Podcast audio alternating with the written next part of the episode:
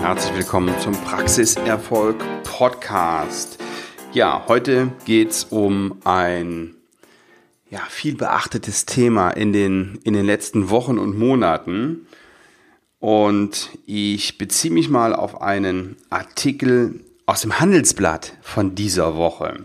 Diese Woche heißt, das ist vom 12.08.2018, je nachdem, wann Sie diesen Podcast hören. Ja, mit der Überschrift, dem Land droht ein Zahnärztemangel. also, wir, ähm, ja, kennen das ja schon aus der Bild-Zeitung, dass da mit den Headlines schön gespielt wird. Und naja, es geht darum, dass ja einerseits auf dem Land die äh, Versorgung der zahnmedizinischen Leistung knapp wird und andererseits Finanzinvestoren und deswegen das Thema im Handelsblatt Finanzinvestoren auf den Markt drängen. Ja, Sie haben diese, diese Artikel alle schon gelesen und manchmal habe ich den Eindruck, dass ja da so eine, so eine kleine Hysterie entstehen soll, die aber gar nicht da ist. Also wenn ich mich mit Zahnärzten unterhalte, dann sind die ja alle extrem relaxed. Wer hysterisch wird, ist ja so ist die ähm, die Standesvertretungen, ähm, die die werden die werden sehr unruhig, die sehen, weiß ich nicht, vielleicht ihre Fälle davon schwimmen, die Zahnärzte selber, da kann ich das gar nicht so, gar nicht so feststellen. Naja, der Dr. Wolfgang Esser, der sieht sogar die Zahnärzteschaft am, am Scheideweg und der sagt, dass äh, ja entweder die ärztliche Versorgung an renditeorientierte Groß- und Finanzinvestoren verkauft wird oder die wohnortnahe und qualitativ hochwertige Versorgung durch freiberuflich tätige Ärzte und Zahnärzte ähm, beibehalten bleibt. Und er ist der Meinung, dass beides nicht miteinander vereinbar ist. Ich sehe das anders. Erstens glaube ich nicht, dass, ähm, dass es diese Ausmaße annimmt, ja, dass wir hier nur noch Ketten haben. Und ich glaube auch nicht daran, dass es so wahnsinnig gefährlich wird. Ja, also, wir wissen alle, die Investoren kaufen reihenweise Praxen, das ist einfach so, ja, und ähm, die, der Dr. Esser hat eben Angst, dass die die ländliche Region da komplett auf der Strecke bleibt. Ich sehe das Problem allerdings ganz woanders. Ja, das ist so. Wir haben Probleme auf dem Land mit der Versorgung. Das hat aber nichts mit den, mit den Ketten zu tun, sondern damit, dass sich ja, die Gesellschaft ganz einfach ge geändert hat. Junge Leute wollen nicht mehr auf dem Land leben und arbeiten, vereinzelt natürlich schon noch und ich ähm, gratuliere jedem, der sich dafür entscheidet, sondern die meisten wollen einfach in die Stadt. Dazu kommt die, ja, die Tendenz, dass ungefähr 70 Prozent der Absolventen weiblich sind in der Zahnmedizin, die haben ganz andere Themen. Die haben ähm, Vereinbarkeit, Familie und Beruf, die wollen alle irgendwann mal Kinder kriegen. Die stehen nicht mehr äh, dauernd der, der Arbeit zur Verfügung, dem Arbeitsleben zur Verfügung. Das sind ganz andere Voraussetzungen. Dafür jetzt ähm, Großinvestoren verantwortlich zu machen, dass, ja, da, da machen manche es sich sehr, sehr sehr, sehr einfach. Ja. Ähm, da ist die Kettenbildung sicherlich nicht für verantwortlich. Ja, Praxen im ländlichen Raum werden aussterben, weil die Alten aufhören und wenn wir mal ehrlich sind, wer will auch so eine Praxis übernehmen? Also wenn Sie sich mal so eine, eine, eine richtige Alterspraxis auf dem Land angesehen haben, ja, dann haben die, dann haben die Preisvorstellungen, die sind jenseits von Gut und Böse, ähm, die kann man einfach nur noch zumachen. Und das passiert auch. Gucken Sie mal hinten in die ZM rein, wie viele Praxen da zu verkaufen sind. Sehr, sehr viele ähm, im ländlichen Raum. Ja, pff, da, die können Sie nur noch da können sie nur noch die Container bestellen und äh, das Zeug dann da drin entsorgen. Das Problem liegt, das haben wir, ja, aber das liegt ganz woanders. Meines Erachtens. Ja, ähm, die Investoren argumentieren natürlich ganz anders. Die sagen, durch, durch unsere Ketten und durch unsere Praxen wird, wird die, äh, die, die ländliche Versorgung aufrechterhalten. Auch, auch das glaube ich nicht. Ja, auch das ist echt Blödsinn, weil die, ähm, die, die gehen natürlich in die Städte und die gehen auch in den Speckgürtel und die gehen dahin, wo Menschen sind, aber nicht aufs Land, wo, wo eben wenig Menschen sind. Trotzdem empfehle ich jedem jungen Zahnarzt wenigstens einmal darüber nachzudenken, auf dem Land eine Praxis zu eröffnen.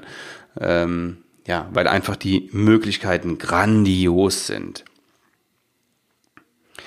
Ja, in dem Zusammenhang gibt es vielleicht eine Frage, die zu diskutieren ist, ähm, weil ja die ähm, Kassenzahnärztliche Bundesvereinigung sich die Sorgen macht, dass die jungen Zahnärzte dann alle nur noch in den Ketten arbeiten wollen und nicht mehr aufs Land. Ich glaube ja nicht, dass ähm, dass die sich überlegen, ich will unbedingt in einer Kette arbeiten, sondern ich will auf der, in der Stadt arbeiten.